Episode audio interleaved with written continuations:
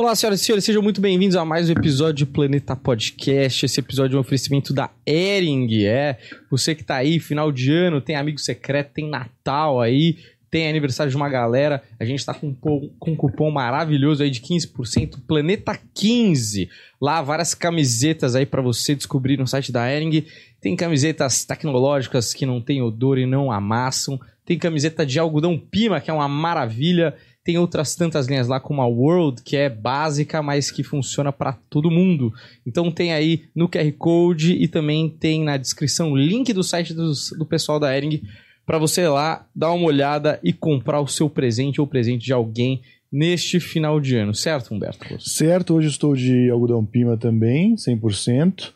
Uma camiseta leve como se eu estivesse nu, mas no Sim. bom sentido, entendeu? Sim. Super confortável. Mas de um jeito bonito. agradável para todos também. Que o Exatamente. É uma Perfeito. coisa meio a nova onda do imperador, Sim. ao contrário. Certo. Você ganha e todo mundo ganha.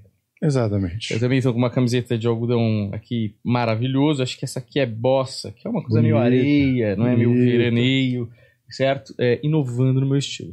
E temos hoje aqui como convidado ele, Niso Neto. Tudo bom, Niso? E aí, como é que tá? Maravilhoso. Prazer estar aqui. Prazer é nosso em recebê-lo aqui, uma pessoa muito icônica aí para a comédia brasileira. A gente que é extremamente fã da comédia como um todo, então é muito bom receber você aqui. Ah, obrigado. Pô, tenho certeza que tem várias histórias pra contar e muita coisa sobre comédia pra nos elevar aqui e saber de tanta coisa que você fez, né? Porque putz, o que você fez é brincadeira, hein? Fiz de tudo, cara.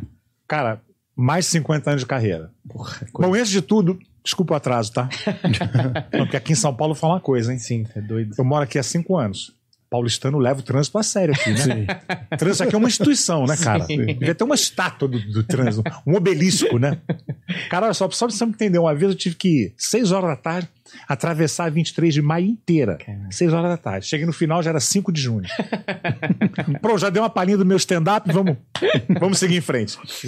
Não, mas é verdade. É bruto o negócio aqui. Muito e louco, né, cara? Eu não sei como a gente consegue viver aqui. Porque eu falo mal dos outros estados também. Mas, Faz parte. mas putz, São Paulo realmente é, é desagradável o Sim. dia a dia. É, é puxada. Qualidade de vida é pouca. É. Por isso, ainda bem que tem podcast agora pra ouvir no carro, né? Exatamente. E outras coisas. Porque antes, quando você era refém da voz do Brasil, era E o complicado. paulistano é educado, eu sou carioca, né? Então a comparação é inevitável. Imagina se não fosse. O trânsito aqui não ia. Porque no Rio fecha cruzamento. Sobe em cima de calçada. exatamente, exatamente. Imagina se fosse assim aqui. Meu Deus do céu. Olha, é, eu vi que você tá fazendo stand-up. Quanto tempo faz que você tá fazendo stand-up? Olha, tem um bom tempo já. É. Tem bastante tempo já. Você gosta muito dessa, dessa parada? Porque. Cara, gosto que- bastante. Que, puta, a comédia brasileira foi pra tantos caminhos, Sim. né? Comédia é muito mutante, né? Uhum. Uma coisa que eu ouço muito é falar, ah, pô, o bom era o, o humor do tempo do teu pai, aquela coisa toda, né? E, mas não vai ser. Não vai ser porque o ser humano ele muda, É. né? É curioso porque na época da escolinha, por exemplo, aquele pessoal mais velho, que tinha 70, 80 anos, falava, ah, bom era o humor do nosso tempo, Uhum. né? E o ser humano ele nunca está satisfeito com o seu tempo. Sim. Ele quer sempre tudo no- como era no meu tempo, né? Ah. Gente, não vai ser aquele tipo de. aquele tipo de humor realmente. É, é, porque é, muda, né? Tudo, tudo muda. A internet, né? Sim. Internet mudou muita coisa, né? E para melhor e para pior. Mas deve ser muito doido, assim, porque você acompanhou, como você disse, 50 anos de carreira. Sim. São 50 anos de mudanças, assim, e cada vez parece que muda mais rápido, né? Com É, a certeza. parada. com certeza. E imagino que você pô, passou por personagem, por sketches, por sitcom, né? Exatamente. stand-up, assim, agora stand-up. O stand-up já tem aí uns 20 e poucos anos como cena no Brasil, É o né? boom do stand-up, né? É. né? Mas assim, é, isso deve também te dar muita ferramenta pra colocar no seu cinto de utilidades aí como comediante, né? Exatamente. É, é- mesmo que a gente não vá utilizar na prática, né? É uma bagagem que eu trago, que é muito importante, né? Uhum. Eu comecei a TV em preto e branco, velho. Peguei quase a TV muda. é mesmo? Meu pai pegou o rádio mudo. e então é realmente é, é, é- é muita coisa que a gente vê e vai evoluindo e vai e vai e como eu falei a internet, né? A tecnologia, né? Sim. Ela ela chega para mudar muito, né? Como foi a da- da- do rádio para TV, né? Sei. É, o rádio dominava, tudo era no rádio, né?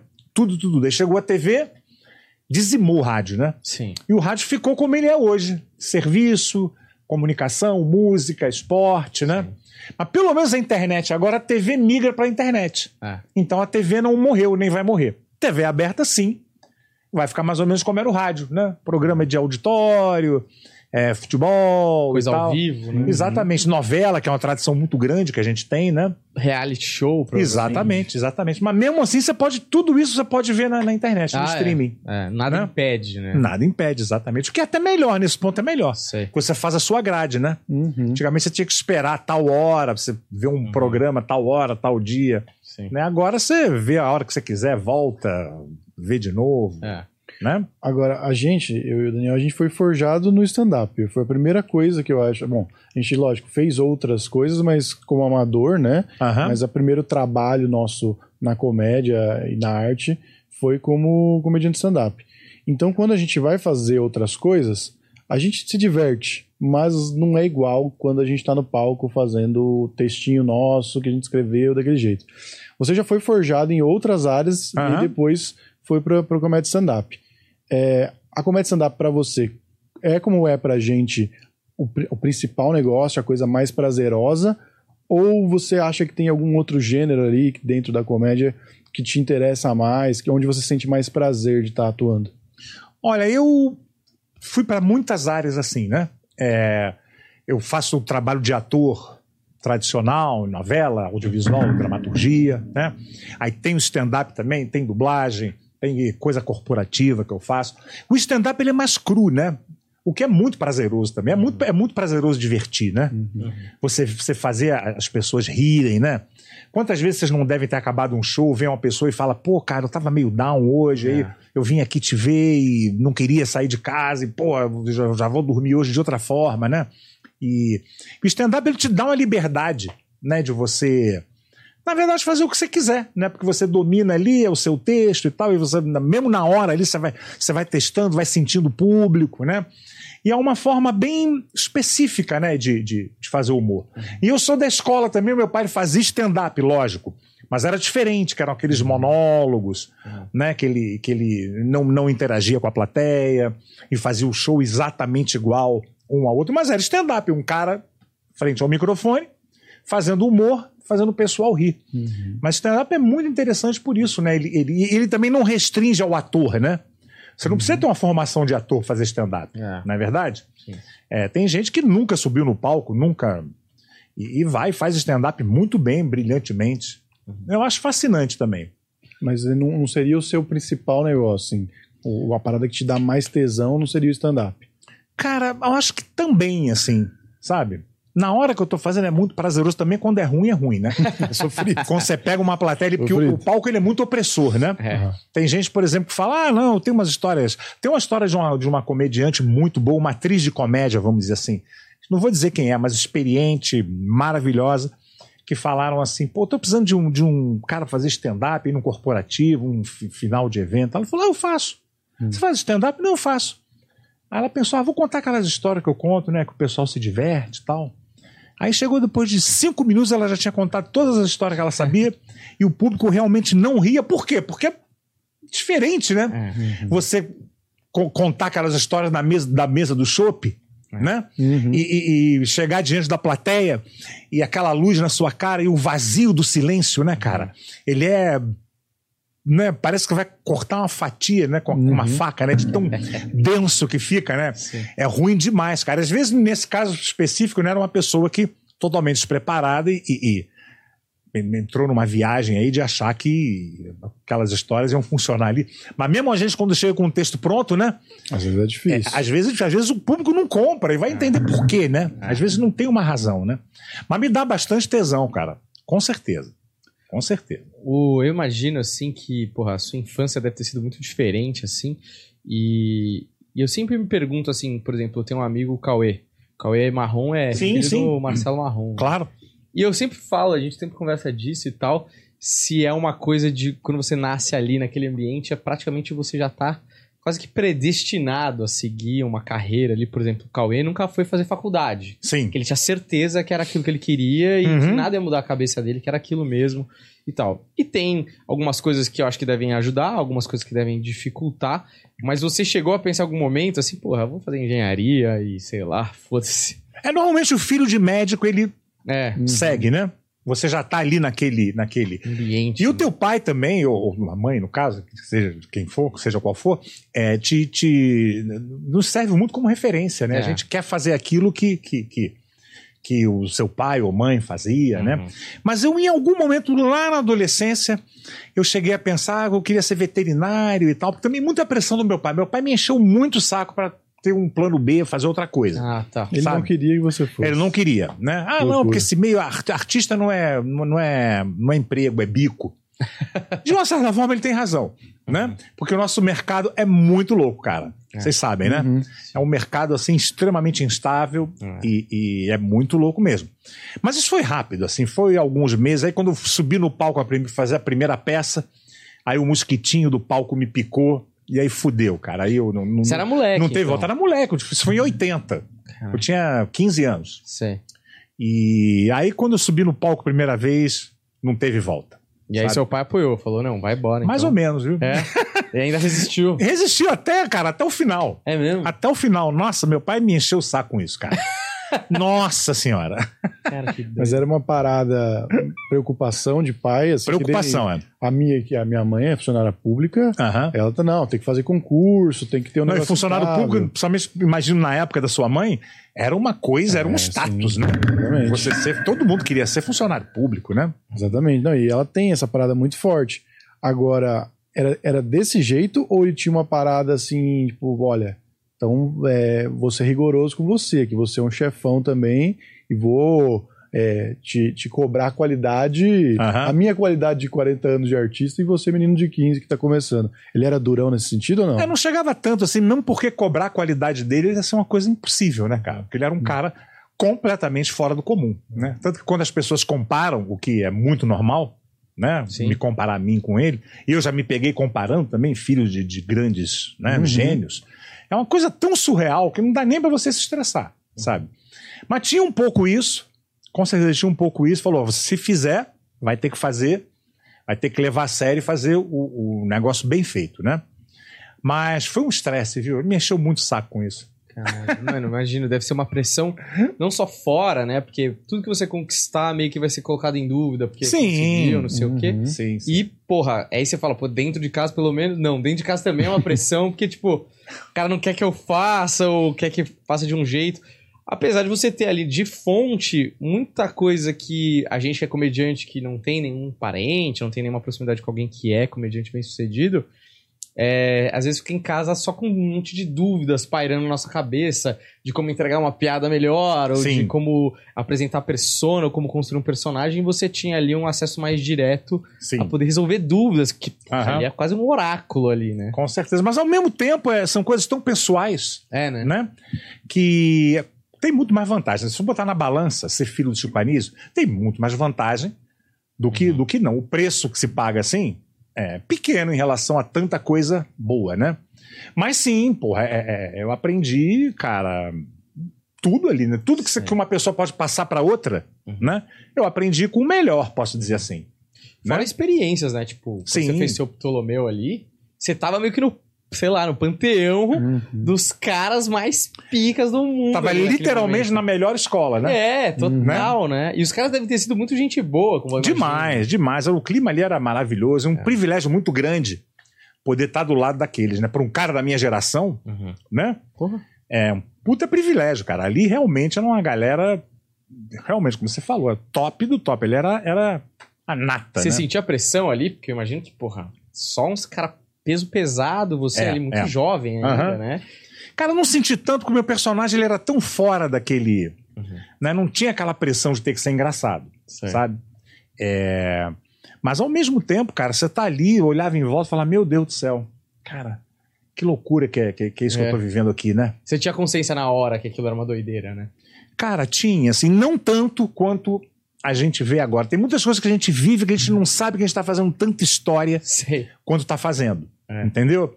Mas, pô, e o programa foi um sucesso astronômico, né, cara? Então, E foi ideia do teu pai te colocar? foi.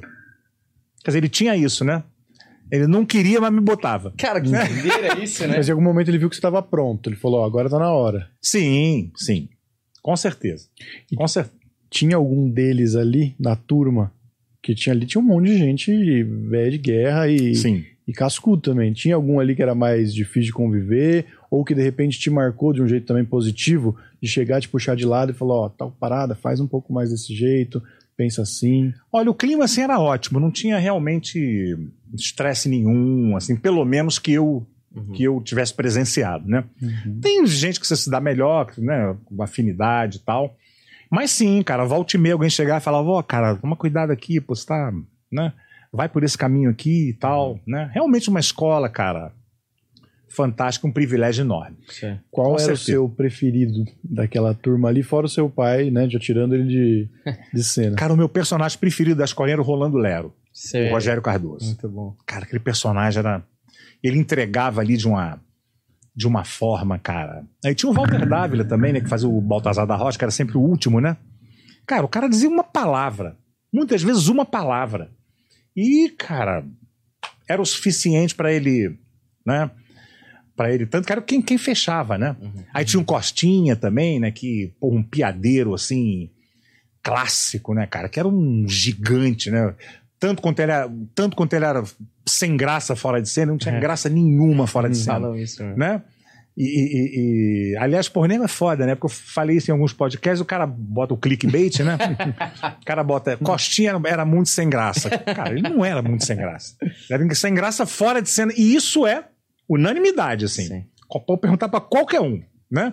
Como muitos comediantes, né? Total. Comediantes em geral não são engraçados fora de Sim. cena. É. Muita gente deprimida, muita gente estranha, né? É, os caras satisfazem aquela necessidade de fazer o humor todo no trabalho, né? Exatamente. É uma forma também, tudo maluco, né? Uma É. forma que a gente tem de seguir em frente, né, cara? Através da arte, seja o humor, seja o que for, Uhum. né? É, não, comédia é um puta para-raio de maluco, né? Total. O meio artístico em geral. É, é. Né? Mas acho que comédia ele, ele dá um contraste maior. Sim, Né, exatamente. com- Por isso, né? É. né? Todo mundo fala, devia ser muito divertido os bastidores da escolinha. Era, mas não era um show, Uhum. né? Muitas histórias incríveis, nossa, o camarim, né? Mas não era show, assim, de pessoal fazendo piada o tempo inteiro. Comediante não é assim. Meu pai mesmo era um cara sério. né? Um cara sério, não era um cara de ficar fazendo. Tinha tiradas irônicas, maravilhosas, mas não ficava fazendo palhaçada o tempo inteiro, Sei. sabe?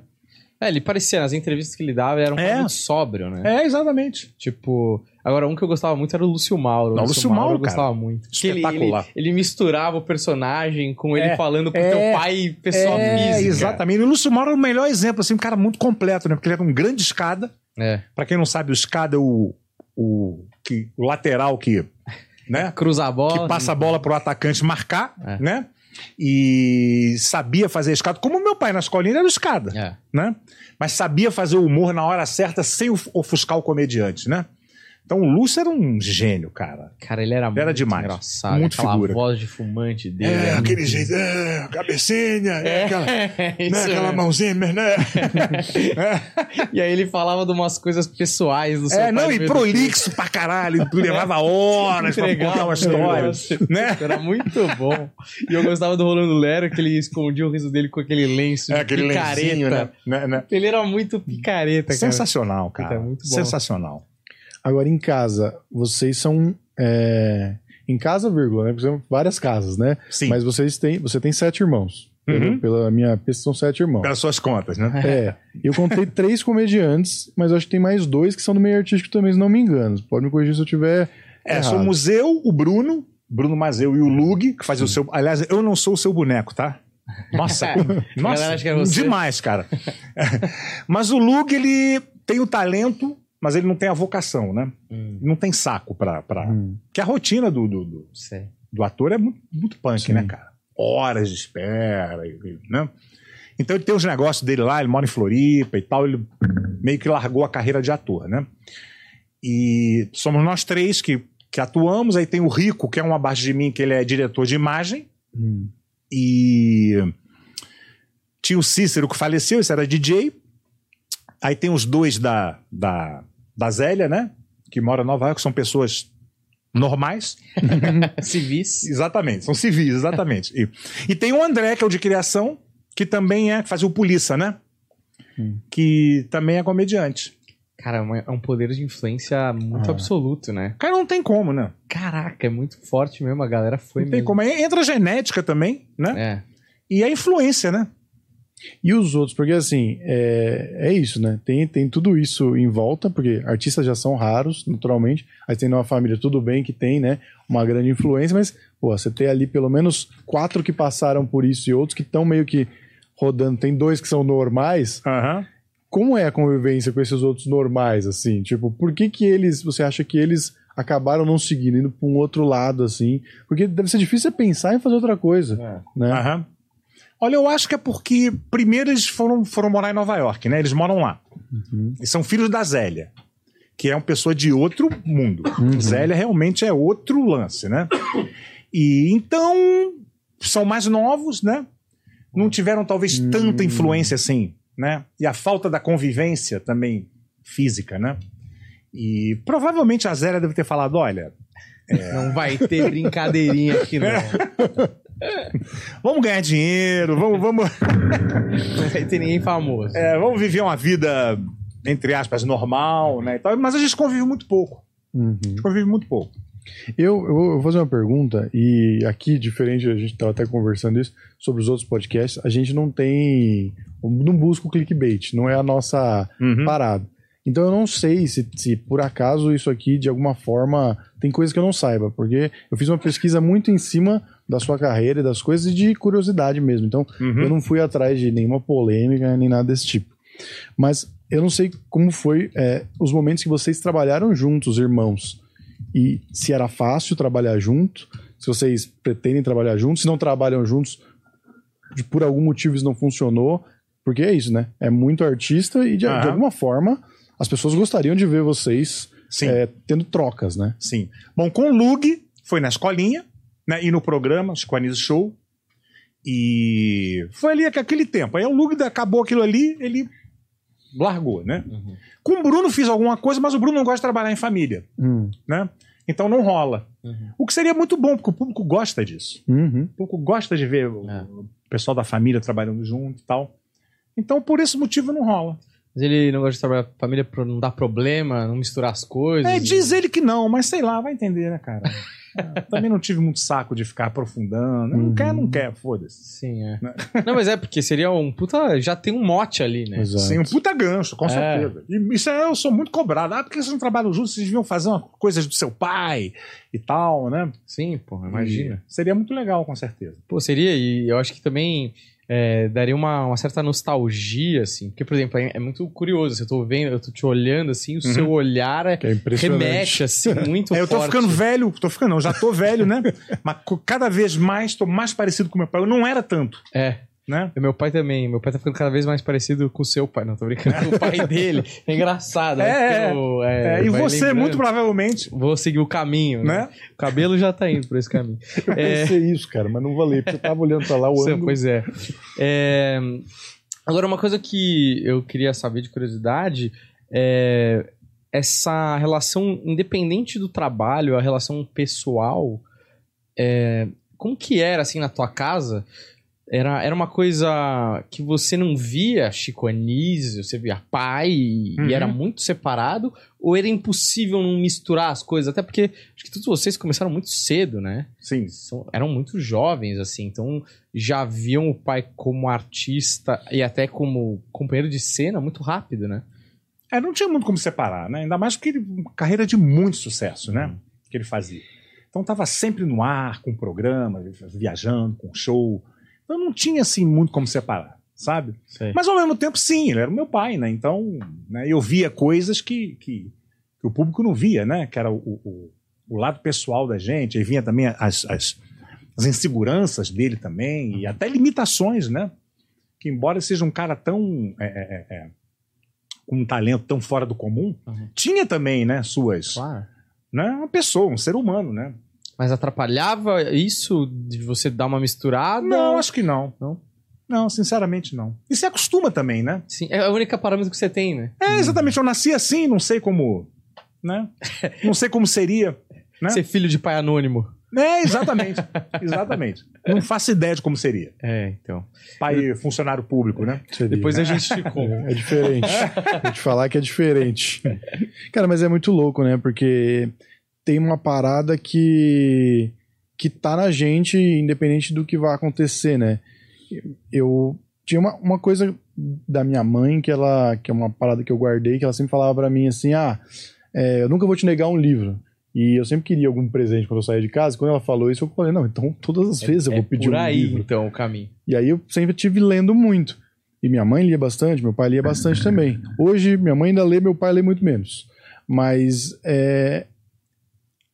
Mas era mais uma coisa de um exemplo. Não tinha uma coisa de incentivar. Tipo, não tinha uma, uma forçação de barra, alguma Sei. coisa desse tipo.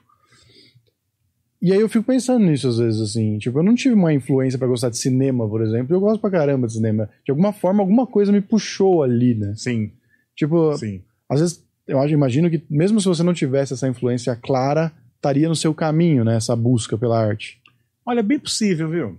É, Mas eu também já me perguntei várias vezes, se eu não tivesse nascido né, ne- nessa. Né, minha, minha mãe era, era atriz também, né? É, o que será que eu teria feito, né?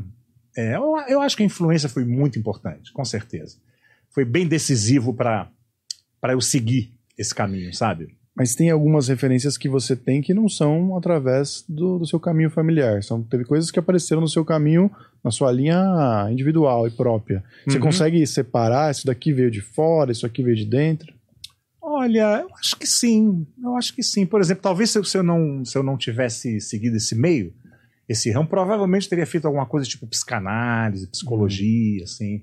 Mas ao mesmo tempo eu fui muito mau aluno, eu fui um desastre na escola, né? E para fazer uma coisa dessa tem que estudar muito, né? E, e não sei se eu teria também essa, essa disposição de, de encarar uma, uma faculdade de- desse nível, sabe? É, mas cara, cara, a influência foi muito assim, muito forte, né? Ainda mais num, num- num cara como ele, né, cara? Que, que tudo que fazia era sucesso, né? A grande maioria das coisas, né? E, então o negócio estava muito entranhado ali, sabe? Você falou uma coisa que eu fiquei curioso, que eu fiquei pensando, que você falou que viu as inseguranças do seu pai. Uhum. E é muito doido, né? Quando a gente vai crescendo, a gente, quando é pequeno, o seu pai é um super-herói, ainda mais, imagino você que o super-herói da- criança ainda é corroborada por um público que tá falando, Sim. é, seu pai é um herói mesmo, deve Sim, ser sim. muito doido. Não, e você vendo o sucesso, né? É. Você vendo, né? Você vai se comprovando. Todo mundo endeusando, imagem. né? Todo é, mundo, né? então. E aí, chega uma hora, lógico, que você tá com uma consciência um pouco maior e tal, e você começa a ver, talvez, ali, as rachaduras que tem todo ser humano ali. Lógico. E você fala, caramba, puta, meu pai não é um super-herói, olha como ele tá inseguro aqui e tal. Uhum. É, eu não sei se você pode falar assim, mas só pra exemplificar, que tipo de insegurança tinha o Chico Anísio que você falava, caramba, meu pai tá inseguro? Que deve ser surpreendente em algum momento você Sim. falar, né? Que momento, assim, você teve uma situação, ou se você deu conta, é, de que insegurança ali que você bateu uma consciência em você, que ele não era tão, assim, de aço? Ah, é. Não, primeiro pelo ponto de vista é, pessoal, né? Ele era um cara que tinha muita dificuldade em relacionamentos, assim, em, é, que era exatamente o oposto da minha mãe. Uhum. Ele não aprofundava, assim, não era um cara que, que chegava e sentava para conversar e, e falar sobre as nossas inseguranças também. E, e o cara, isso é uma forma meio superficial, sabe? Que ele tinha, que era exatamente o oposto da minha mãe. Minha Com mãe, todo mundo, assim. é, minha mãe chegava e falava as mesmas coisas e chegava, puxava a gente para conversar e tal. Ele, ele já não tinha isso, Uhum. né? É, é, isso é uma coisa que eu acho que veio da família dele e é, com certeza a criação dele, né? E, mas isso pelo ponto de vista social. E depois, já quando teve a mudança de gestão da Globo, Uhum. Porque quando era o Boni, que era o, o diretor artístico da Globo, eles eram amigos de muitos e muitos anos, e ele fazia o que queria, né? O Boni assinava embaixo e- e- e todas as ideias que ele, que- praticamente todas que ele, que ele dava, né? Os projetos dele e tal. Aí mudou a gestão da Globo, a Globo virou uma empresa de verdade, vamos dizer assim. Né? Deixou de ter aquela coisa mais paternal e virou aquela coisa de empresa mesmo. como Corporativa, como- né? exatamente, né? E ele começou a sentir muito isso lá, porque aí vinha uma junta de, de, de- de executivos para analisar o projeto novo dele e tal. Ele começando a se irritar muito com isso. Aí chegou a um ponto dele falar que ele achava que ele ia terminar no retiro dos artistas. Fala, Como assim?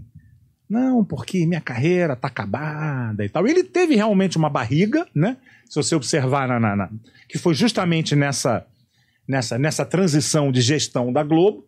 Mas depois ele teve, como a gente fala, um comeback assim muito bom. Fez, né? Teve os especiais dele, da, né? De, de- de anuais e tal. Só que ele já tava com a saúde muito debilitada. Uhum. E não tinha como ele fazer aquele, aqueles programas semanais naquele ritmo, que era uma coisa muito frenética, né?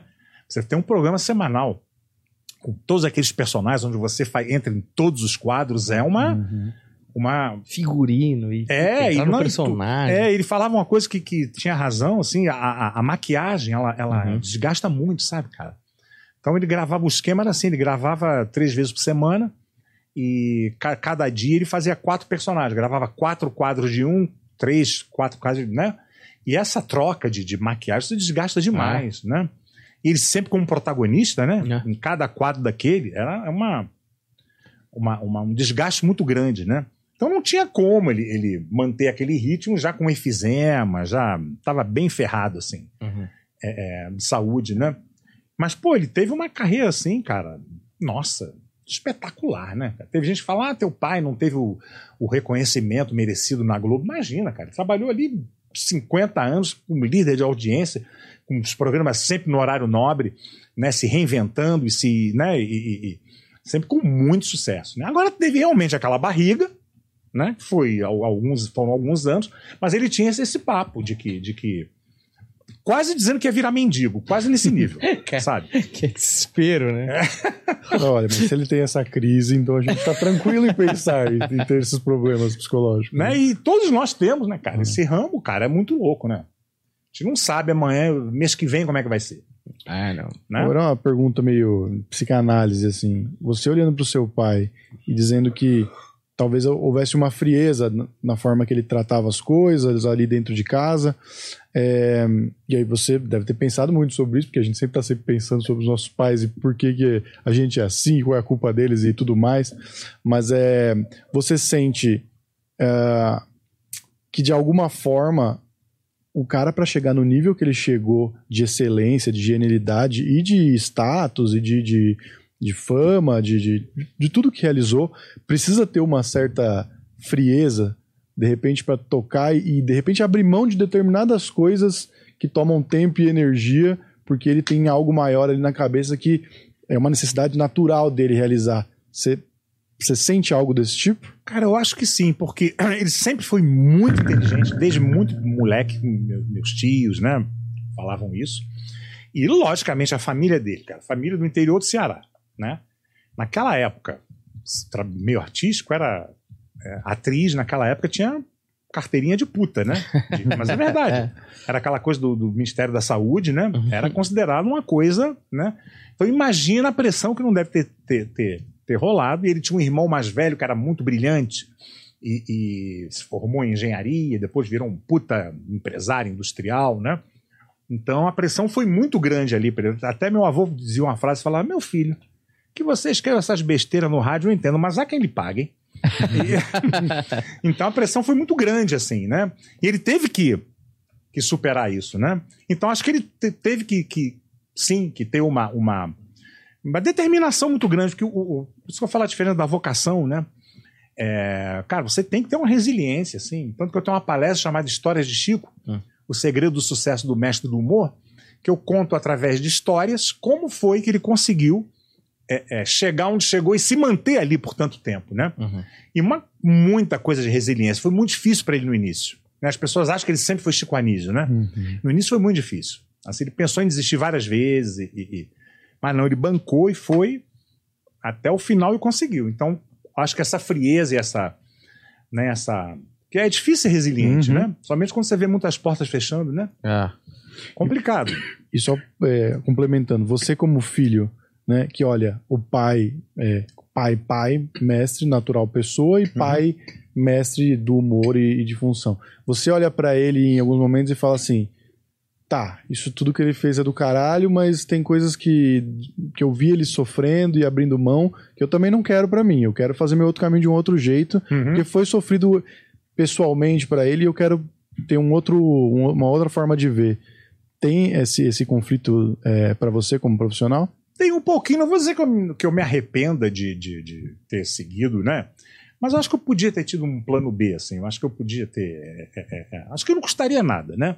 Pô, eu, eu vim de uma família que eu sou muito privilegiado, assim. é, é, é, é. Né, Meu pai não, não era um milionário e tal, mas era um cara foi muito bem sucedido. E eu teria condição de fazer uma faculdade, de fazer, mesmo que fosse até dentro do nosso, do nosso nicho, né? Tem várias coisas dentro do nosso, né? Podia ter feito talvez marketing ou, ou até cinema mesmo. E como eu te falei, eu fui muito mau aluno. Então estudar para mim foi uma coisa muito difícil. Mas eu realmente me arrependo de não ter aproveitado essa oportunidade. A gente vive num país onde tem tanta gente que quer se formar em alguma coisa para ter uma vida melhor e não consegue por questões financeiras, né? E eu podia ter, né? E ele sempre ofereceu muito isso. Eu fugi da escola muito cedo, assim, foi essa parte foi foi, foi bem difícil para mim. né? Então, eu acho que eu poderia ter não que eu não, não, ia deixar de ser artista nunca, né? Mas de ter talvez um plano B, de ter né, Sim. aproveitado a, a chance que me, que me foi dada e, e realmente eu não aproveitei. Não chega a ser um arrependimento, é uma palavra forte, arrependimento, né? Uhum. Mas se eu pudesse voltar, seria uma coisa que eu, que eu teria feito. E você fez outras coisas que foram tijolos aí, com certeza, na, na construção aí da comédia nacional, além da escolinha do professor Raimundo, você fez Zorra, né? Você fez Sim. Zorra por al- alguns anos aí, vários anos, né? Eu fiz o Zorra Total, né? É, o Zorra Total. Que era o, o- foi o primeiro, né? Uhum. Sim, por alguns anos, até como redator também. Sim. e depois o Zorra Novo, né? É, o Zorra Total é aquele que eu tava falando, é aquele nicho de humor que realmente o público jovem hoje não quer, não, Sim. não curte, né? É. Que era uma coisa bem, bem da época mesmo, aquela coisa bem machista, né? Com aquele, com aquele humorzão de, de, de personagens mais caricatos e de bordão, né? É, então, isso é muito interessante você que a falar. praça hoje supre isso. Mas também ela, você vê mudanças na praça, Sim, né? você vê tem gente fazendo stand-up, É, né? muito comediante de stand-up tá lá e com. É engraçado até, porque são muito competentes, escrevem muito bem, mas você vê que a caracterização do personagem, não roupa, mas a construção do personagem, ela é um pouco mais secundária, porque tá mais na escrita e na entrega ali do timing da pessoa. Sim. É, mas é muito doido isso, porque você tá falando aí uma parada de personagens mais caricatos e tudo mais, e beleza? E é lógico, algum humor ele desbota muito rápido, mas ele renasce muito rápido, né? Ele Uhum. se reconstrói muito rápido. Por exemplo, só de exemplo, alguns personagens na internet estão bombando. A gente recebeu aqui o Jorginho, Sim, Jorginho, nossa. que, pô, é o cara do beat tênis e tal. Pô, aquilo é um personagem que, Sim. por exemplo, se tivesse naquela época, por exemplo, encaixaria muito bem ali, sabe? Uhum. Então é só uma repaginada de uma parada que existiu porque é aquela parada do nada se cria ali, né? Vai se remoldando, colocando uma roupagem nova.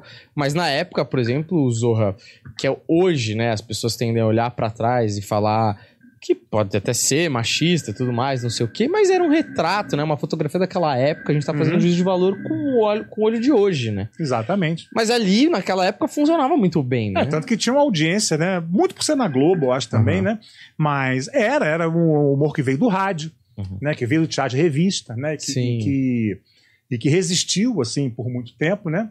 Mas que chegou uma hora quando teve agora a própria internet também, né? Uhum. E o movimento stand-up e tal.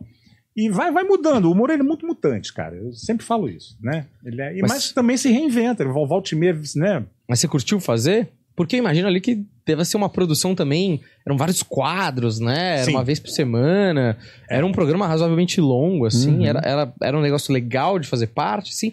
Ou, putz, muita politicagem, às vezes. É, cara, é- é- era legal, assim, mas é um pouco difícil, né? Porque o diretor, o Maurício Sherman, era um cara muito centralizador Uhum. e, e, é, tinha uma coisa, assim, que eu realmente não concordava, que era um programa muito popular, né? Uhum. Pegava um público muito popular, né? E muita coisa ele achava que o público não ia entender. E Não, não é questão de ser popular. não- Burrice é uma coisa. Uhum. Ser popular é outra, né? Você vê a escolinha, por exemplo.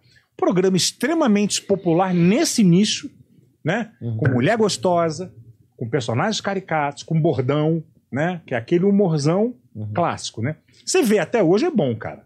Sim. Você vê até hoje você ri. Porque é bom, né? Independente que tenha esse formato, né? Uhum.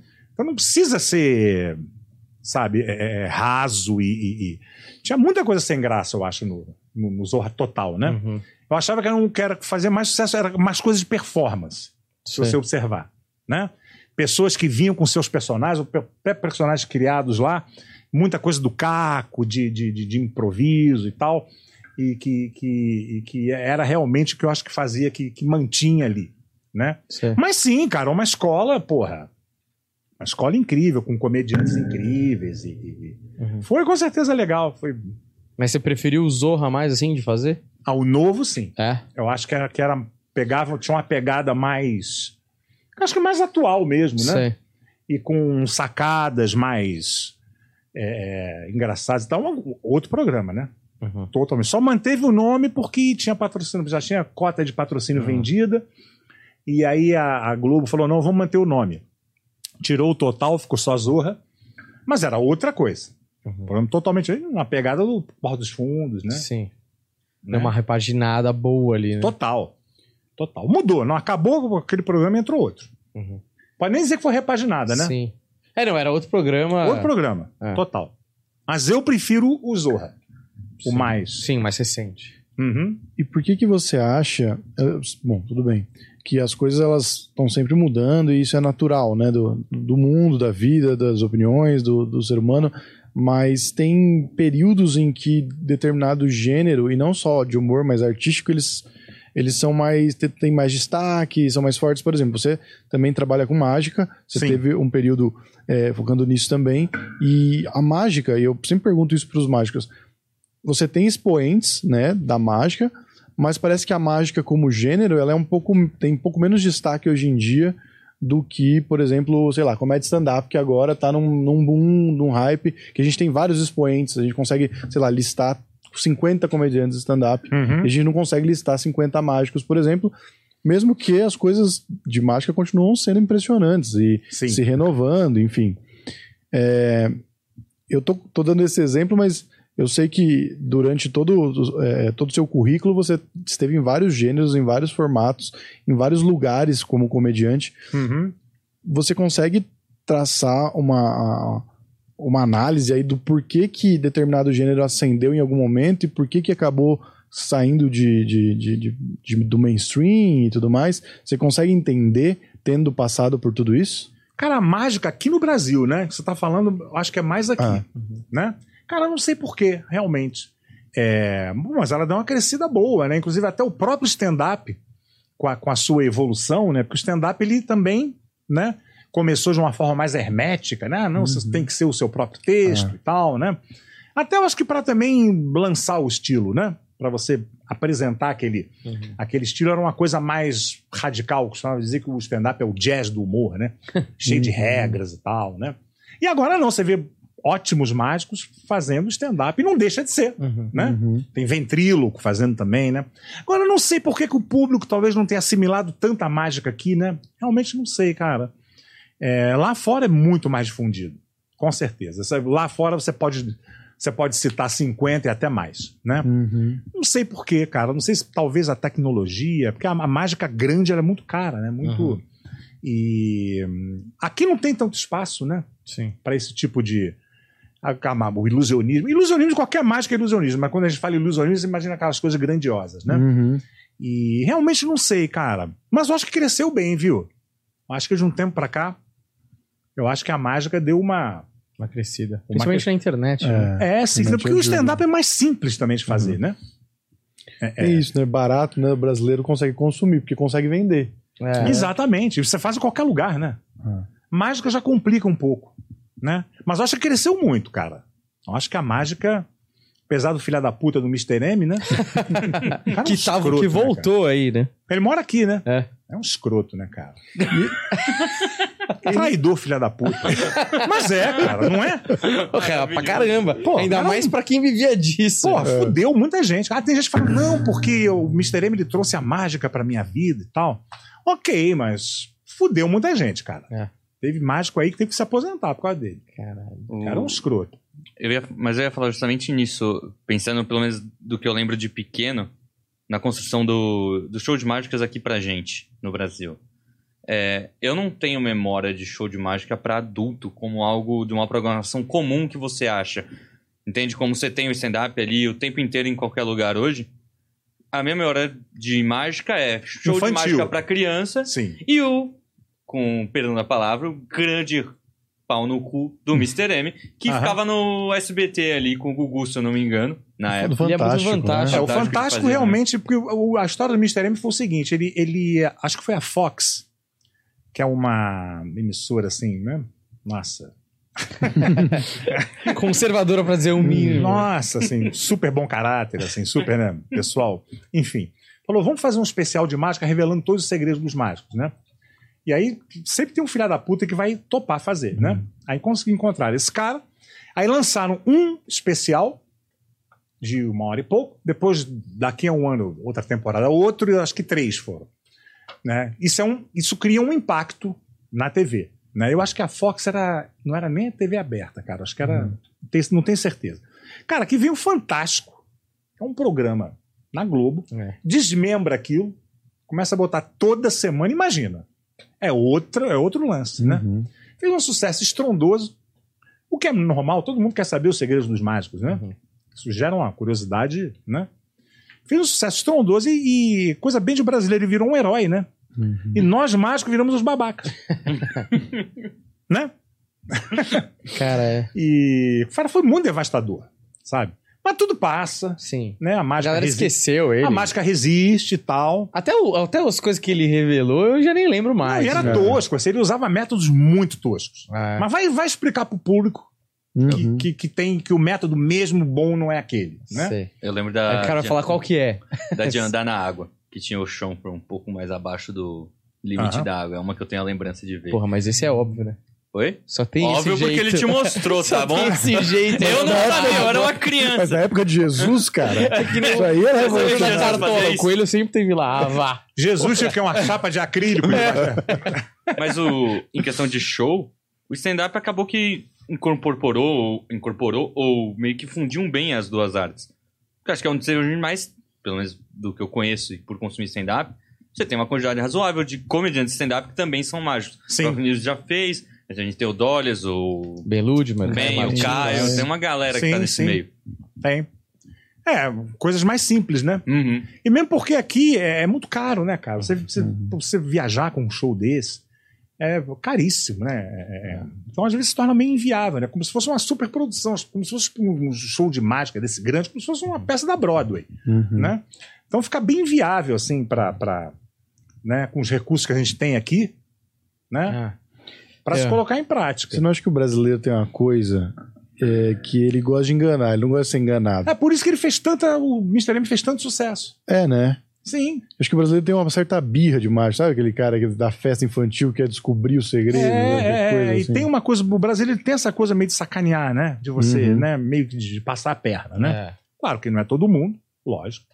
Mas tem um pouquinho esse espírito aqui. Não é à toa que ele fez tanto sucesso aqui. É, o, tanto que a- eu acho que a comédia no Brasil, no- principalmente lá atrás, bem lá atrás, ela nasce muito da- do malandro, né? Uhum. Do malandro que. Do Sim. Mazarope ali, do cara, é, cara que. o Didi, ele tinha a É. mesma coisa. Sempre era uma armação dele. Exato, pra se dar bem, o João Grilo, né? Sei lá, uma É, coisa meio assim. exatamente, Exatamente. É, que eu entendo até, porque eu acho que era uma coisa em termos de. que é muito ruim culturalmente falando, mas é que lá atrás deve vir de um lugar de ser a única arma que o cara tinha contra o, contra o poderoso, né? De ser malandro e, e não, não tomar. É, de, de você lutar contra o sistema, né? Exato, de burlar essa, essa parada opressora ali. Mas enfim, né? O que eu te perguntar é que mágica, eu sempre achei que tem muitos paralelos parecidos com a comédia, né? Tanto aquela preparação toda pro grande truque ali, né? Que é o, seria o setup pro, pro punchline, ou o misdirection, né? Que é você chamar a atenção para um lado Sim. e a mágica tá acontecendo do outro lado, né? Que seria a quebra de expectativa na comédia. Você sentiu que essas artes são complementares mesmo? Você conseguiu usar de uma na outra, ou até princípios de uma na outra, ou elas se mesclarem em algum momento? Ah, com certeza, porque mágica com qualquer coisa de palco, assim, é atuação, né? Você tá vivendo um personagem ali que, que né? Você não, não tem poderes, né? Uhum. Você, mas você tem que fingir que tem, né? E, e, e- e atuar, comédia, é tudo manipulação, né, cara? Uhum. Você parar pra pensar, né? Uhum. A forma como você conduz ali, né? é, tanto no drama como no stand-up, né? É manipulação do bem, né? Sim. Total. Então, com certeza se complementa. Para mim, tanto um quanto o outro ajuda muito um ao outro, Sei. sabe? Sei, porque o, quem falava disso no livro dele é o Léo Lins, né? Que. Uhum. Não, Lynch faz mágica também. É, né? então, sim. ele, é, ele fazia mágica, ele era um puta entusiasta. Acho que nunca mais fez, nunca vi ele fazer, pelo menos. Aham. Mas é. E aí, no livro dele, ele dava esses exemplos de, de como a comédia e, o, e, o, e a mágica se encontravam, né? Se encaixavam em vários pontos, né? Com certeza. Steve Martin também tinha alguma É. coisa Steve Martin, desse sim. jeito, né? Às vezes Fazia. não era fazia. tão diretamente, porque ele fazia anti-mágica, né? Sim. Em alguns É, momentos. não, mas ele sabia fazer mágica pra Ah. depois fazer antimágica, que ele era funcionário da Disney, né? Ele comprava na lojinha O lá. próprio David Copperfield é um ator excepcional, cara. Pô, você vê o show do cara, é, é- é impressionante o carisma, a forma como ele conduz ali, os números com, com gente da plateia e tal, né? Que não são aquelas coisas. Tanto que o show dele agora é, não faz mais aquelas coisas enormes, né? É um show de, como a gente chama, mágica de salão, né? É. Chamando gente da plateia e fazendo coisas de pequeno e médio porte. É impressionante a habilidade dele. É, na minha opinião, o melhor do mundo, sem. É. Eu fui, fui num show dele quando era criança. E eu fui no do Mr. M também. E do Mr. M tinha uma coisa, eu não sei se vocês vão lembrar disso, que a propaganda do show dele aqui no Brasil era que no final do show. No final do show, não falava que era no final, mas no show ele ia se revelar. Ele ia tirar a Tirar a máscara. Que nem a feiticeira, a feiticeira tinha isso também. Então, só que, sabe o que ele fez? É. Eu fui nesse show. No final, ele tira a máscara. Só que vem aquele puta estrobo, aquelas luzes, e não dá pra ver a cara dele, e aí acaba o show. É, o Tinha cara outra ame- máscara. Não, o cara ameaçar de morte, né? Parecia É. aquela, aquele, aquele, aquela. Tem um filme, né? Que o cara tira uma, depois ele quer aqueles filmes assassinato por morte, né? Uhum. Que é meio Agatha Christie, né? Que Sim. descobrir quem é o, o, o assassino, né? o cara tira uma, daqui a pouco o cara tem 20 máscaras, né? Aquele calor. É, e o cara nunca sabe na fila do cinema, nunca sabe quem é, né? Talvez ele tenha feito isso pra nego não pegar ele na rua de porrada, que tinha gente. Sim, é óbvio. tinha gente querendo certeza. matar. Com certeza. Nesse nível. E ele tá quebrado, né? Fui dizer que ele tá mal de grana. Que deve ele estar voltou pra estar pro fazendo show aqui no Procopio Ferreira, É. com certeza ele deve estar mal de grana. É, então, fiquei sabendo. Porque lá ele foi execrado, né? Nos É. Estados Unidos. A galera de mágica lá, tipo, ele não, não trabalha lá, Sei. né? Com razão. É. Bem feito. Cara, viu quanto tempo a gente tá falando desse filho da puta aqui? É que eu não sabia que, tipo, pra mim é um negócio tão antigo, eu não, não lembrava que o ódio dos mágicos era tão forte ainda. Cara, eu não vou dizer que eu vou gastar o meu ódio é, é, com um Sim. ser desse, né? Eu acho Certo. que ódio é uma, né? É, mas o meu desprezo ele tem, Sim, total. pois é. A gente falou é, do, do Zorra e da mudança do Zorra.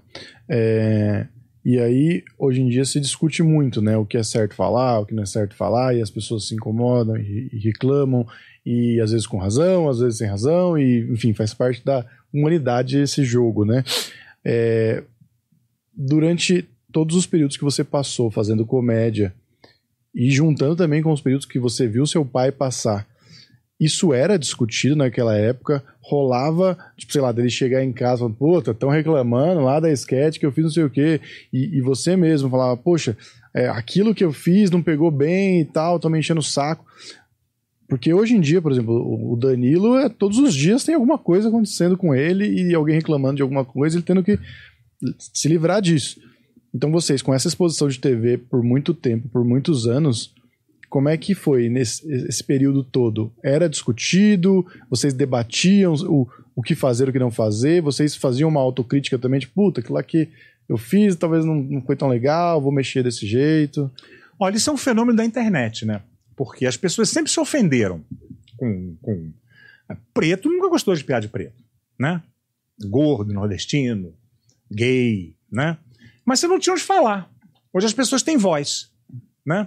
Então acho que o mimimi ele sempre existiu, mas agora tá muito que as pessoas têm onde falar. Você pega o seu celular aqui agora e se você quiser você manda mensagens horríveis para pessoas que você não gosta, né?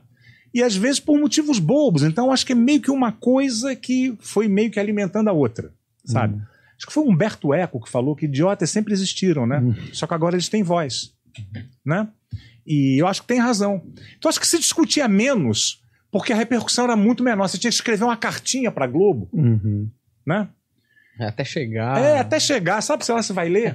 Mas Duvido. acontecia? Tinha gente Ah, eu acho que ia. um pouco, assim. Acho que um Ah. pouco. Mas não tanto quanto hoje, porque a internet hoje, você tem uma, uma fonte de, de proximidade com, com. O debate ele está muito mais aberto. E hoje nós temos também um pacto social diferente.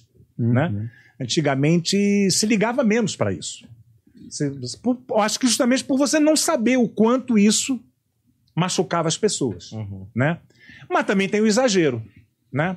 Tem umas bobagens. Por exemplo, ontem eu postei um, um, um negócio que eu fui marcado assim umas 20 vezes por um rapaz autista, que aliás é muito fofo o canal dele, se chama Ricardo, e a mãe dele fez um canal no, no- no Instagram, não sei se tem no YouTube também, mostrando o dia a dia deles.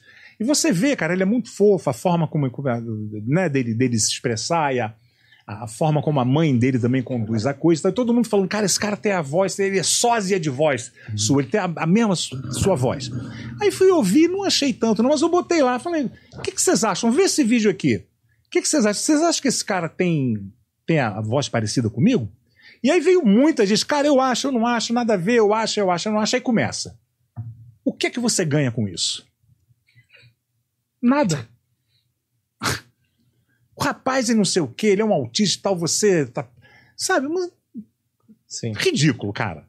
Então chega a esse ponto, entendeu? Uhum. De, de, de, de uma coisa, na boa, muito boba. Eu só, Sim. só fui lá perguntar o que, que vocês acham. pô. Vocês acham que a voz dele parece com a minha? Uhum. Né? Independente se. Meio é divulgando não, ali o é. cara. né? É, e assim, realmente, foi até ali que eu conheci ele, eu não conhecia ele, né?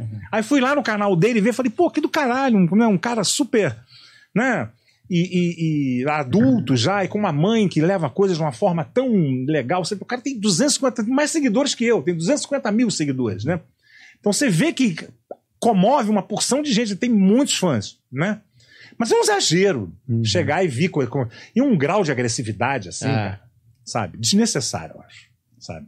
É, é coisa bizarro. to- tomou um rumo, aí acho que a coisa vai tomando um rumo também, Uhum. que eu acho que extrapola, sabe? Legal, sei lá, dar a sua opinião, né? Dizer o que, que você acha e tal. E como eu falei, existe um pacto social novo, as pessoas estão muito mais preocupadas com racismo hoje, Uhum. o que é extremamente importante, cara. A gente vive Uhum. num país muito racista e que não assume que é, né? Uhum. Isso vem de uma de história, cara. Nós somos uma sociedade escravocrata, que tivemos aí três séculos de escravidão, isso vai refletir até hoje. A escravidão acabou ontem, né? Historicamente, Sim. não é verdade? É. E isso reflete demais, sabe? Em vários segmentos, né? Várias etnias, e aí vem gênero, né? E... Mas eu acho que isso sempre existiu, mas também não era tanto, porque a gente não sabia. Foi um- Mas se debatia, sim. Cara, será que isso aqui não tá demais? Será que. que... Né? Eu acho que é cultural também. é- é- se fazia mais piada machista, se fazia mais, né? Eu acho que o pessoal era mais machista mesmo, né? Uhum. Aquele personagem do meu pau Nazareno. Calada, lembra? Uhum. Cara, é muito engraçado aquilo, né? Mas ele degradava a mulher feia e botava a mulher bonita como objeto. Ele era, era ma- ele era duplamente machista. Sabe? Mas, mas ele era um retrato de uma época. É. Existiam pessoas Exatamente. daquele jeito naquela Exatamente. época. Então ele estava satirizando as ele pessoas. era uma caricatura Exatamente. daquela época, né?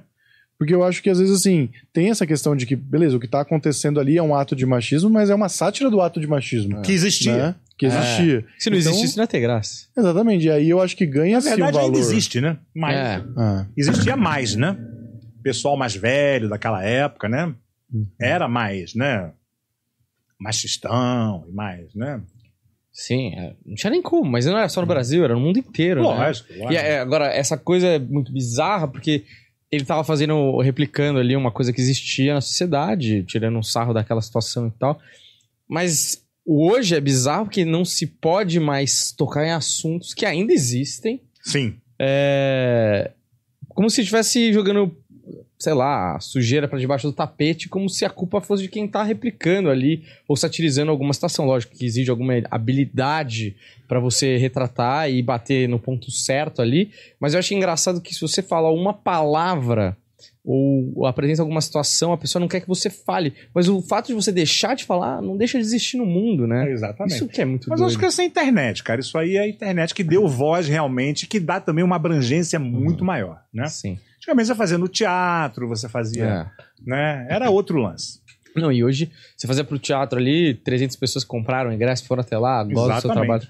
Hoje você solta um vídeo aí, você, sem querer, às vezes, querendo, Sim, você sim. bate 2 milhões de pessoas que Aham. nunca te viram na vida, que não tem noção que você tá fazendo, por que você tá fazendo, que não tem nada a ver com o teu gosto de comédia, o que você tá apresentando Uhum. ali. E aí você ainda ouve ou lê uns comentários que, tipo assim, Não, não, assim é ridículo. cara. entendeu nada do que tá Não, acontecendo nem não aqui. sabe, você te julga por, por uma. Por uma... Por 30 segundos, né? É, aí você vai fazer no teatro também, tá um cara gravando ali, É. aí já não é mais para aquelas 300 pessoas, É. né? Aquilo pode ser difundido para uma quantidade absurda de gente, Sim, total. né?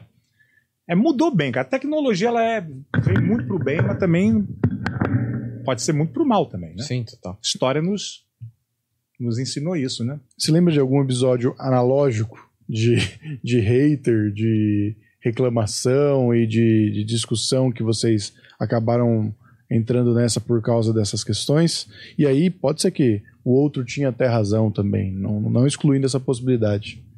Cara, bom, primeiro é, é- é, eu lembro que isso me, me contavam, né? Que o palavrão, por exemplo, no teatro, é, se você falasse merda, tinha gente que levantava e ia embora, Hum. sabe? Então, era um tabu total. Não podia ter palavrão, sabe? Aí depois veio a era do palavrão, né? E aí teve que botar palavrão, porque o público queria ouvir sacanagem. Então, se não tivesse palavrão, é um show careta, né? Eu me lembro também, mais ou menos, um pouco mais recentemente, que o meu pai fez um quadro onde ele era, era. Ele tinha um personagem muito clássico dele, que era o Zé Tamburim, que era um sambista preto, e que era como se fosse uma gafieira, né? Onde todos os atores vestidos de preto, pintados de preto. E teve gente que reclamou. Teve gente que falou, pô, você podia. Ok, quer retratar uma realidade onde. um ambiente onde tem muito preto? Pô, bota atores pretos. Por que não? Né? Mas que, que ele quis fazer uma coisa mais caricata e botar, só botou ator branco pintado de preto, né? Ele teve que tirar, porque teve, teve, veio gente reclamar, veio, veio, é. aí veio até instituições, fala, porra, isso aí, cara, você né, não só tá retratando de uma forma extremamente caricata, estereotipada, como você podia estar dando emprego para pretos Uhum. e não tá, né? E aí ele me concordou, assim. Tipo É. assim. Não foi uma pressão tão grande assim, Sim. mas teve gente importante que veio falar, pô, você não tá pegando bem, Uhum. sabe? E maneiro também, né? Oi? Mane- Maneiro também ele olhar e falar assim: ah, eu acho que realmente não precisava, vou mudar aqui. É. E segue, já fiz tanta coisa. É, e tem como criar outras coisas também. Exato. né? Tem Exato. como. E não fez tanto sucesso assim a ponto de justificar, Uhum. sabe? O, você, agora com o seu stand-up, você tá fazendo seu solo? Ou Eu tenho um tá- solo. Tive que aderir ao solo, né? Agora meio que show de elenco. Cara, é engraçado isso, né? Louco isso, né? Acabou. Tem, Tem. pouquíssimos, assim. Tem, mas Antigamente, antigamente era só isso, né? há 4, 5 anos atrás, sei lá, 6 anos atrás, era, tinha um solo ou outro, de um expoente ou outro. Sim. Mas assim, é basicamente a comédia stand-up, eh, como cena, vivia dos cachês de show de elenco, não só em comedy club, porque também não tinha tantos, Sim. mas de bares de maneira geral e tal. E era divertido você cruzar vários colegas, é, porque você acabava, como não tinham grupos muito fixos, tinha alguns, mas você sempre tava com pessoas diferentes no camarim, trocando ideia. Isso É, era é. interessante. É assim. solitário, né? O solo ele é Uhum. solitário. Você fica ali no camarim, né? É. Com aquele caterzinho ali, aquele. Aquele sanduíche de metro. É, é, não, aquele, aquele queijinho enrolado, suado, né? Que ele fica, né? né? Sim. E. ah, ah, mas eu acho que os dois são legais, assim. Uhum. Mas tam- estamos na, na era dos solos. Sim. O que virá depois, né? Pois é, eu espero que se ele estiver vivo, ainda eu já tô feliz. Aham. É porque, sei lá, né? Vai que acaba a brincadeira. Não, vai que gente. de repente agora stand-up tem que ser sobre rodas. Você, todo É. mundo de patins, né? Exato, tem que ter dancinha. É, né? tem que ter, exatamente. Aí ferrou, cara. Meu jogo de cintura não vai tanto assim. Aí tem que se adaptar, cara. Mas essa, essa vo- evolução, a transição pro, pro um costume de se assistir mais solos, ela joga um pouco contra a comédia, pelo menos pensando pelo ponto de que na época que o forte era a noite de elenco, a pessoa podia sair mais à procura da comédia em si, Uhum. stand-up, e ali poder conhecer um ou dois, três outros comediantes que ela não conhecia ainda. Ela podia estar indo pra ver um, mas ela tinha chance de conhecer outros que estavam na noite que ela gostaria de, ver mais daquele produto. Enquanto você começa a ter só gente procurando solo pra ver exatamente a mesma pessoa, você não tem ela divulgando outras pessoas da comédia, entende? É, e não fica tão variado, né? Eu Uhum. acho que o, o- a, a noite de elenco, ela te dá uma, uma variedade até de estilos, né? Exato. Quando Né? meus amigos ou familiares vão em show de elenco que eu tô, eles gostam muito mais de quando tem mais gente. Sim. Porque se você não gostar daquele cara ali, é até o final um solo, né? É, Puta, é. vai aí 55 minutos com o mesmo cara. O show de elenco sempre tem um que se identificar mais com sim. um. É, você vai gostar mais de um, vai gostar mais de outro. E tem né, estilos, aí tem É. né, mulher, né? Aí, aí entra também ventríloco, entra mágica, É. entra humor musical. Vira né? até um pouco aquele teatro de revista ali, em termos É, de o show- show de- eu né? gosto muito, cara. Show de variedades, eu acho que, que é uma escola também que, que, que eu vim, né? Minha mãe era vedete de teatro de revista, Uhum. né? E que era um estilo espetacular. Nos Estados Unidos chama de vaudeville, né? É. Uhum. Que, porra, é maravilhoso, cara. Você tem ali uma gama de. de né? Até de- desde coisa séria até. Sim. Né? É incrível como não tem, mas isso é uma pena, na verdade, né? Porque ali era um Sim. entretenimento, ali era um show business do jeito mais puro, né? Que pegava uma cacetada de artistas do entretenimento de diversos segmentos ali, Sim. do ventríloco ao cantor, ao ator, ao, ao comediante, As mulheres bonitas. as mulheres bonitas, a dançarina, né? Sim, E você condensava tudo aquilo ali em uma hora e meia, duas horas, sei lá, sim. e, e você apresentava tudo aquilo e quase como se estivesse mudando de canal, né? A cada. Exatamente. Isso é do circo, né, cara? Isso é a influência do circo, Uhum. né? Uhum. E tanto que, por exemplo, quem continua com esse, com esse estilo é a galera que vem do circo, É. né? Que faz essas noites meio cabaré, né? Uhum. Cara, eu amo, acho sensacional. O Diguinho fazia lá o Ah. circo do Diguinho, né? No, no MyFunk, que ele colocava um ventríloco. Tem ainda, né? Tem. Tem. É, é bem legal a proposta, assim. Eu, eu nunca cheguei aí, mas assim, é interessante, assim, de, de ter mais Pluralidade. formatos, é, diferentes.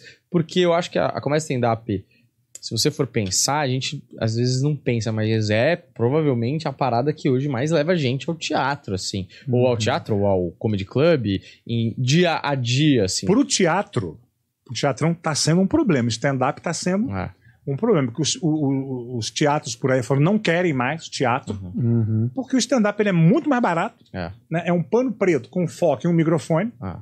Não tem a, a logística assim. É, é- E, e o público adora. E lota, né? E lota. Você vê lá, porra, Ventura fazendo para 3 mil pessoas Porra, no Rio de Janeiro. extra. É, Porra. sessão extra. Você É. fala, cara, o Titãs vai tocar, tá ligado? Vai botar uma peça de teatro com um elenco de seis pessoas, Figurino. montar cenário Sim, e tal. é. E comercialmente, né? É. né? Culturalmente, aqui a gente, o Brasil ele é meio Sim, totalmente. nesse totalmente. sentido, né? É. E stand-up é extremamente comercial. Sim, é. E é, é muito fácil de divulgar, né? Porque você pega uma peça e você vai. Explicar, e né? não, e você vai fazer cortes de reels na peça de Ah. 15 segundos pra não, não convencer. vai, não vai fazer. Stand-up, o cara, cara, faz uma interação ali, uma piada antiga, uma piada de atualidades, não sei Sim, o quê. sim. Aquilo ali roda de um jeito que o cara fala, mano, esse cara é engraçado, eu quero ver o que esse cara Uhum. vai ter pra falar. Eu faço uma peça chamada Nunca Desista de Seus Sonhos, que eu, tô, eu viajo também. E aí vo- você sente muito isso. Uhum. Que é bem nichado, que é do Augusto Cury, que é um Uhum. psiquiatra super bombado. Então é a galera do Cury que vai assistir, Sei. né? É bem nichado Que também. é fã dele. Exatamente, que é fã dele, é tipo teatrão, assim, com Sei. todos os ingredientes, né? Sei. que é bem diferente. E os produtores, todo lugar que você chega, é é a mesma coisa. Ah, cara, o stand-up aqui é o que, é o que rola, é o que bomba Uhum. e tal. E é um cara só, não tem equipe, pô. É. Cara- E outra, o cara pra viajar já, cara, já é grande, né? Então vai uma Bruno Luiz, vai uma Afonso Padilha, vai uns caras que vão arrastar uma multidão. Exatamente. E ele sozinho, no máximo ele e um produtor. Teatro já são cinco na equipe. Ah. Né? E tem montagem, tem todo um lance, né? Tem que levar as coisas, né? Exatamente. Hotel, puta, tudo Exatamente. é complicado mesmo. Mas é isso, né? Você vai fazer uma peça, não tem como explicar para as pessoas. Tipo, uma peça nova, por exemplo. E nesse caso, ainda é um produto forte do, do Augusto Cury que as pessoas já conhecem, porque vem Sim. do livro e tudo Sim, mais. sim. Agora, pô, vou criar uma peça agora. Cara, a pessoa vai ler uma sinopse. Como é que você faz essa sinopse chegar na, na, na pessoa? É um jeito muito difícil. E, e a noite de elenco, ela, eu, além dela fazer os comediantes da classe média né, sobreviverem, ela também dava a possibilidade deles evoluírem para um dia se tornar os comediantes grandes fazendo solo. Uhum. Hoje em dia você tá meio que limando ali, né? Virou uma coisa até meio social, né? Tipo assim, ó, se você é pobre, vai ser muito difícil você chegar aqui, tá ligado? É, cada vez mais. Apesar da internet aí ter aberto umas possibilidades, mas eu acho que é mais difícil pro cara melhorar, né? É, no palco, né? É, porque puto, o cara quer fazer mais show, aí ou ele abre o show de alguém bombado, Aham. só que é difícil testar porque você não pode errar. Ou você vai fazer show de elenco menor e aí não tem tanto público e é difícil você ralar pra atender Não, que e cada assim, é, é, como tudo, né, que, que, que tem uma. Começa uma demanda grande, né? Tem muita coisa ruim, né? Ah, tem, é, com certeza. tem uma galera aí que, pelo Sim, amor de não Deus. tem noção. É, É, o, é, o que eu fa- é o que é falado. Se você tira essa metade, que é onde você tá, pode desenvolver para chegar nesse solo pronto, você tem a internet que ajudou a você poder alcançar de outro jeito. Uhum. Só que você alcança estando aqui embaixo. Você estoura um vídeo e alcançou. A gente vê um monte de gente fazendo isso. Aham. Estourou um vídeo, pegou um público legal, vai lá e lança seu solo. Não necessariamente vai ser um solo. E ela não tem um produto pronto. Ela não teve tempo de palco com essas noites É. de elenco pra poder Burilar, né? Exato. É. E aí fica aquele, tá, você faz um, você vendeu um e provavelmente você não vai conseguir manter aquele produto porque não tem a qualidade necessária que era poderia ter sido treinada antes. Uhum. E o stand-up é bem competitivo, né? É. Somente aqui, o cenário aqui, ele é bem competitivo, muita gente boa, né? Uhum. E é bem. Já, já plateia formada, já tem plateia, né? Que já, já é exigente, né? Uhum. Você, mas você sentiu essa diferença do São Paulo Rio, assim? É... O stand-up no Rio acabou, né? O stand-up no Rio é. é, é- porque começou, começou lá com comédia em pé, Uhum. né? Que o, o movimento stand-up realmente começou lá. Aí já, já veio pra cá também, muita gente boa aqui. Aí lá, pum, não sei porquê.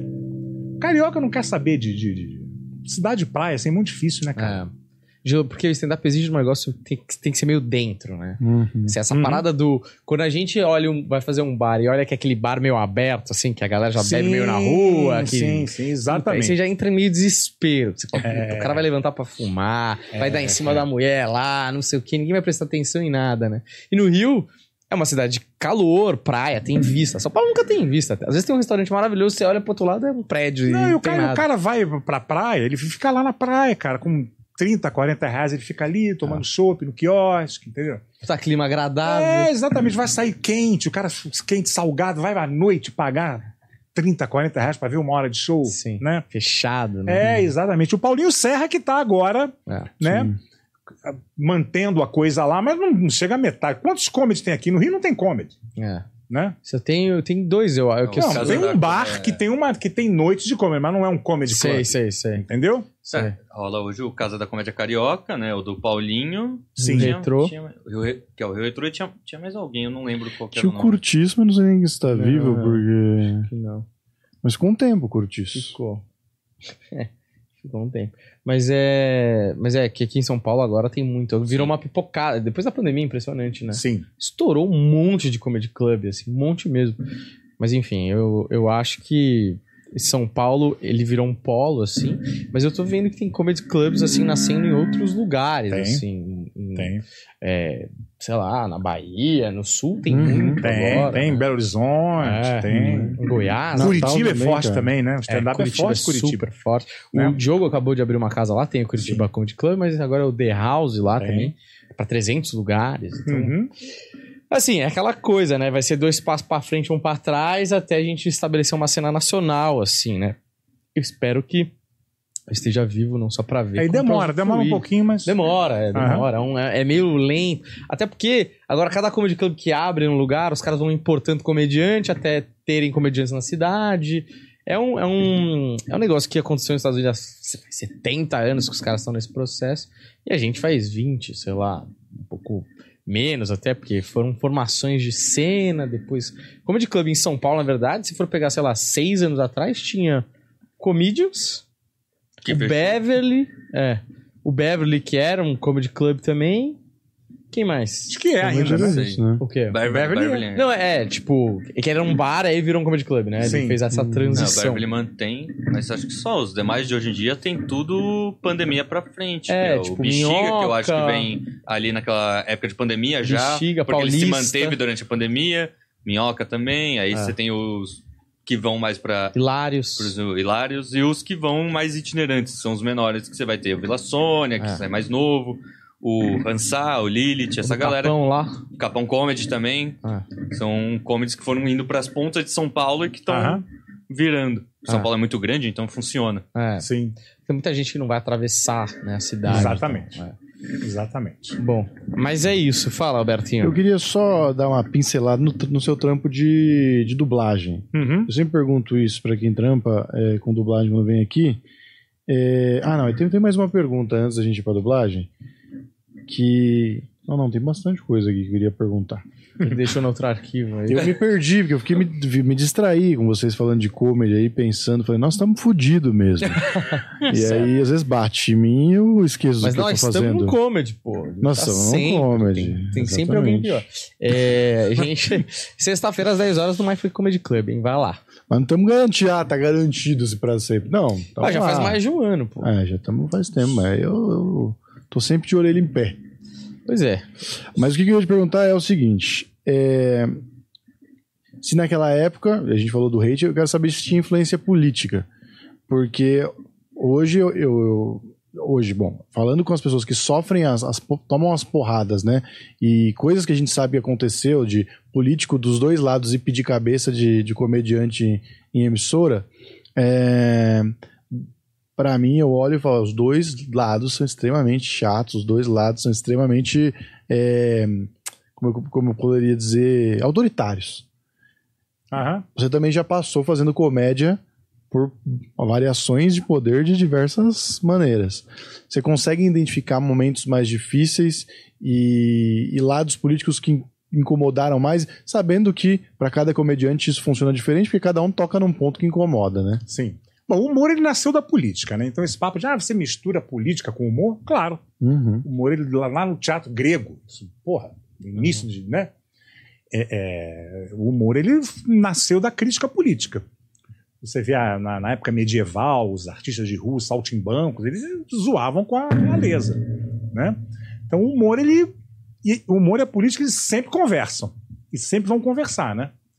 E, mas é aquela coisa, cara. É, é, mais uma vez, pessoas agora têm voz e, e tá esse clima muito acirrado agora, né? De, de, de muito polarizado e logicamente os comediantes têm suas suas posições, né? E vai sempre irritar um lado e outro, né? Agora na ditadura foi punk, cara. Isso eu peguei, era era pior, assim, sabe? Tudo bem que não tinha internet hoje, então é, é, a gente notava menos, né? Assim, o humor ele, ele não espalhava tanto, né? E não tinha tantos comediantes também, né? Porque hoje você vê TikTok, as pessoas têm seus canais no, no YouTube, né? Da- a projeção é muito maior. Mas antigamente era punk, cara. Você tinha que fazer uma sessão para censura. E ficava lá um censor. Você não podia ter ninguém na plateia com uma prancheta na mão, de cara amarrada. e o cara aí cortava um monte de coisa. E, E tinha- não ria. Não ria. E tinha que cortar porque tinha que cumprir meta, né? Porque ia ser muito bom o cara rir de um negócio e cortar depois, né?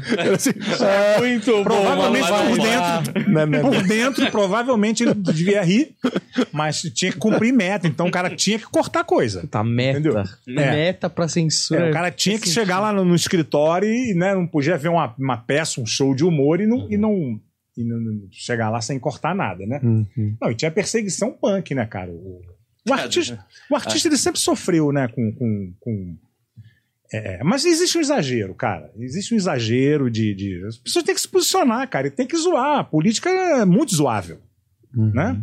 Política ela é muito criticável, né? Só que as pessoas tomam aquilo pra, sabe, pra. pra Pessoal, né? Com pessoal elas. e deixa de ser seu fã. Então você não era meu fã. Ah. Né? Tá chato isso. Sabe? Tá bem chato. Ó, última pergunta e eu guardo a da dublagem pra quando você voltar naquele segundo episódio especial lá.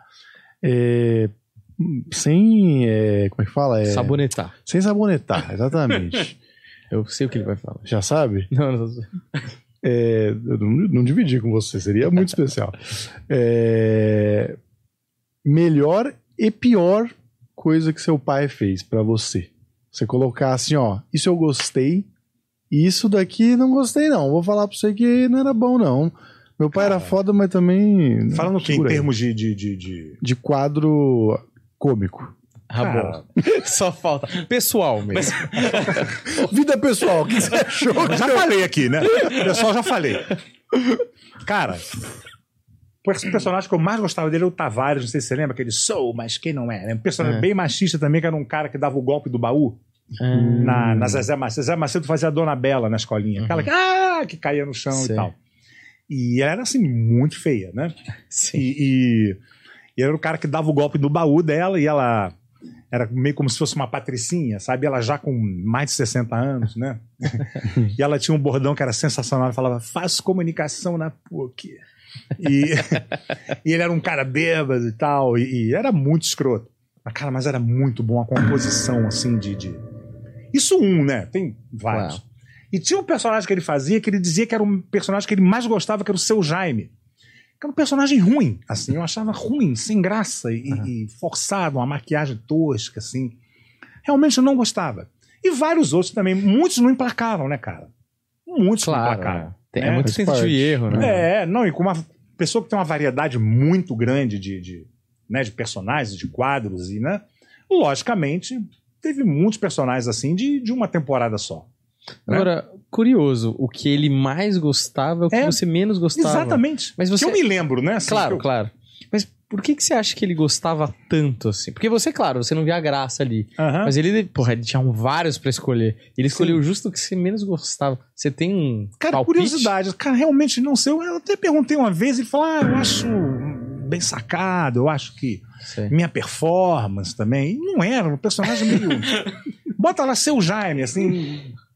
Cara, não tinha graça. Assim, ele fez tantas outras coisas brilhantes, como, Sei. como performance mesmo de ator, né? Uhum. Porque ele era um ator, assim, excepcional, né, cara? O cara fazer tantos personagens daquele jeito. Várias né? faces, né? Impressionante É. como ele mudava. Me parecia outra pessoa, é, né? é, não, realmente, voz e trejeitos e tudo, né? E não ensaiava nada, não treinava nada, nunca vi ele em casa Ah, no espelho, testando, botando bigode, tudo era chegar e fazia.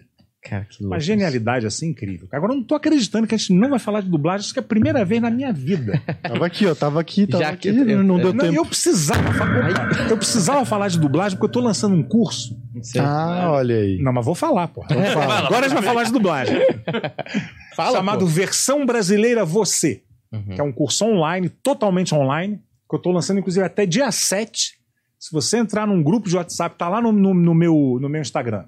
Vai lá na bio ou no story, é só você clicar, se inscreve, que vai ter um desconto especial para você. Até dia 7 de dezembro. Até depois da manhã, Ah, boa. né?